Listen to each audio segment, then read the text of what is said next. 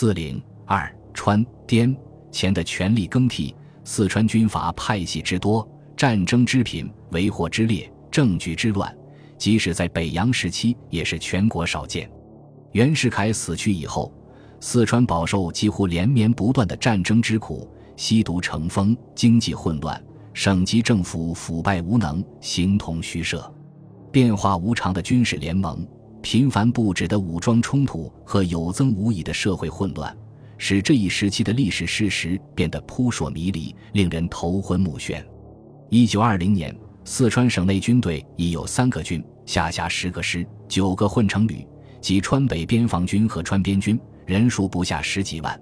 其中有留存后的武备系、刘湘的速成系、邓锡侯的保定系、熊克武、但茂新的义军系。刘成勋的三军系等等，由于四川军阀独有的防区制，各军驻防区域俨然独立王国，一切政务均由军人决定，互相之间你争我夺，混战不已。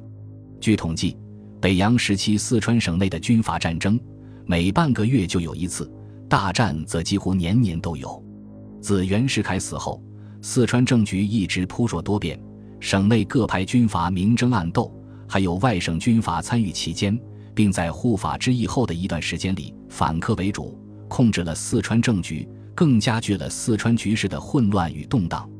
用时人的说法是：“时离而时合，亦有一筹，随和随战。”要知万变不离其宗者，为扩张私利，保有实力，诛求无厌，剥削地方。一九二零年，先是三月，唐继尧免去熊克武的四川靖国军总司令职务。引发川滇黔军之间的战争，熊克武部于六月被川黔联军击败，退出成都。其后，因唐继尧企图凌驾于川省当局之上，将川省军民财政大权归之于其任统帅的川滇黔三省联军总部，以此存川都之虚名，割地方之大半，又引起川籍军人的不满。熊克武以驱逐滇黔客军为号召。鼓动川省各派军人联合对滇黔军作战，以刘湘为前敌各军总司令，但茂新、刘成勋为军长，杨森、刘文辉、邓锡侯等为师长。接战后，川军于九月五日克成都，十月克川南泸州、徐州、宜宾。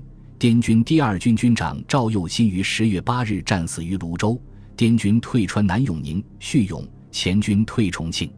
十月，川军杨森。刘文辉等不攻永宁，但茂新等不攻渝北合川。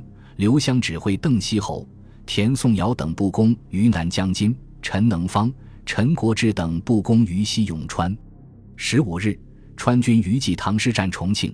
十六日，杨森部战永宁。滇黔军分别退回云南和贵州，结束了外省客军主导四川政局的局面。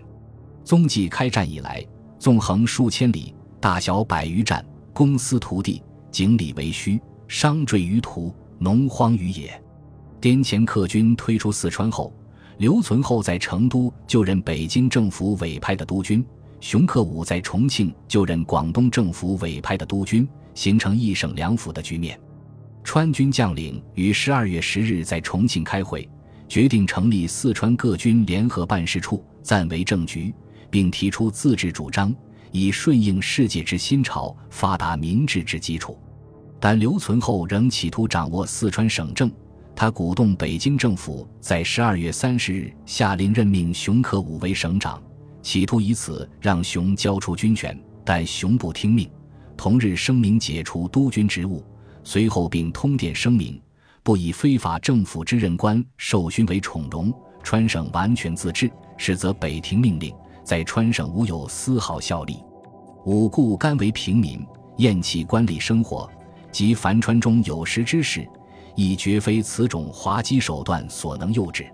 刘湘、戴茂新等川军将领已于一九二一年一月八日通电称，在中华民国合法统一政府未成立以前，川省完全自治，以省公民意制定省自治根本法，行使一切职权。共谋政治革新，普及平民教育，力图振兴实业，并对南北任何方面不畏左右袒。刘存厚在川省任上，既无战功之可言，而形势复大备人民之心理，其滥招匪队，更疑地方以无穷之患，故一般舆论皆指攻讦之词，军界尤甚。一九二一年二月，四川各军联合发起导流行动，列举留存后的十大罪状。刘部是单立孤，无力抵御，留存后被迫在三月二十二日宣布解职下野。六月六日。四川各军联合办事处推刘湘任川军总司令兼四川省长。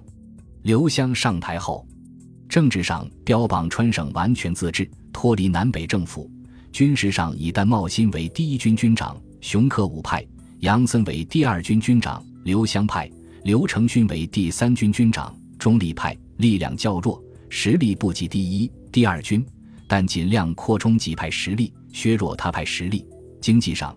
力图控制四川税收与兵工厂，掌握物质资源，因其种种利己损人之徒，很快即引起其他派系的不满，尤其是与偏向于南方广东政府的熊克武、孙中山任命的四川督军发生了尖锐的矛盾。熊克武、但茂新联合刘承勋的第三军及省联军发起导流运动，在各方压力之下，一九二年五月十四日。刘湘通电辞职，实则心有不甘。如其所言，任职经年，政令不一，以致办事极感困难。虽欲稍加裁制，又恐人不我量，枝节别生，不得已，知难而退，不能不为自处之道也。以后情形，当再斟酌应付。四川政局的变化，使战胜奉系之后，正在积极谋划武力统一的吴佩孚感到有机可乘。遂于六月间致电宜昌孙传芳和武昌萧耀南等，要他们对四川相机援助，以树怀柔之德。六月十九日，吴佩孚在洛阳会见杨森，认为将来川省内相当赖此人，随即致电刘湘，请其与杨子会、杨森团结一致，以资应付，务使兼不得逞，功有所归，川局底定。有了直系的支持。刘湘自是可战，声称胜算要靠北军来援，尚需有待，只能加强准备。但杨森急于开战，以此树威，并扩充实力，并谋待刘湘而领川政，擅发作战令，甚而派人告刘湘：杨在为你打天下，如战胜，功归于你；战败，由杨森负责，你又何必大惊小怪哩？刘湘只能默认，但告诫杨说：熊但用兵诡诈。不可轻敌。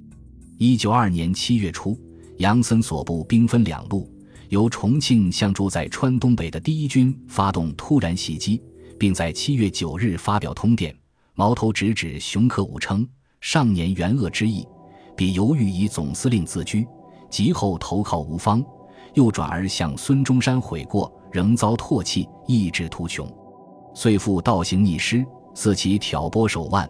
东驰西突，昼伏夜行，使各军拾起猜疑，已有严守其倾轧。敌军因准备不足，初处守势，主动放弃中线、万县，旋即反攻。第二军不知而退。八月一日，第一军克渠县，二日克达县，第二军退回重庆，又遭到省联军的围攻。杨森被迫于七日率部出渝，节节后撤至川东万县、奉节一带。杨森的失败使吴佩孚颇为焦虑，他认为余在虽小挫仍能恢复，与王纵苟延亦必终败，遂即令陕西刘振华出兵川北绵阳，牵制第一军，策应杨森，比杨无后顾之忧。同时令宜昌孙传芳率队沿江西上，进驻夔万，以应急援。杨森退出重庆后，第一军继续追击，十二日克万县，十八日克奉节。杨森防备不周，所部大败溃散，本人只身逃出奉节，大轮到宜昌，投靠吴佩孚，收拾整理残部，出任第十六师师长，从此成为北洋军阀武力突川可用之棋子与先锋。当第一、第二两军交战时，但茂新等致电在成都的刘成勋、赖新辉、邓锡侯等，请他们出兵相助。七月十日。第三军军长刘成勋被推为川军总司令兼四川省长，以邓锡侯、赖新辉分人正副总指挥，率部进攻第二军。第二军腹被受敌而不知。八月七日，与杨森离渝的同时，刘湘亦离渝暂避，并于月底回原籍大邑。四川政局发生重大变化。十一月上旬，第一、第三军在成都召开善后会议，决定川省暂取自治态度，推刘成军为总司令，暂兼设民政，废除军长制，各师旅原有单位暂不变更，分期实行裁兵，破除防区，统一财政。由于明令废除军制，缩编部队，引起了各军内部的矛盾，各自争防区、争粮饷。所谓裁兵反成了扩军。十二月二日，刘成勋废除总司令名义，改称临时省长，并积极筹备制定省宪。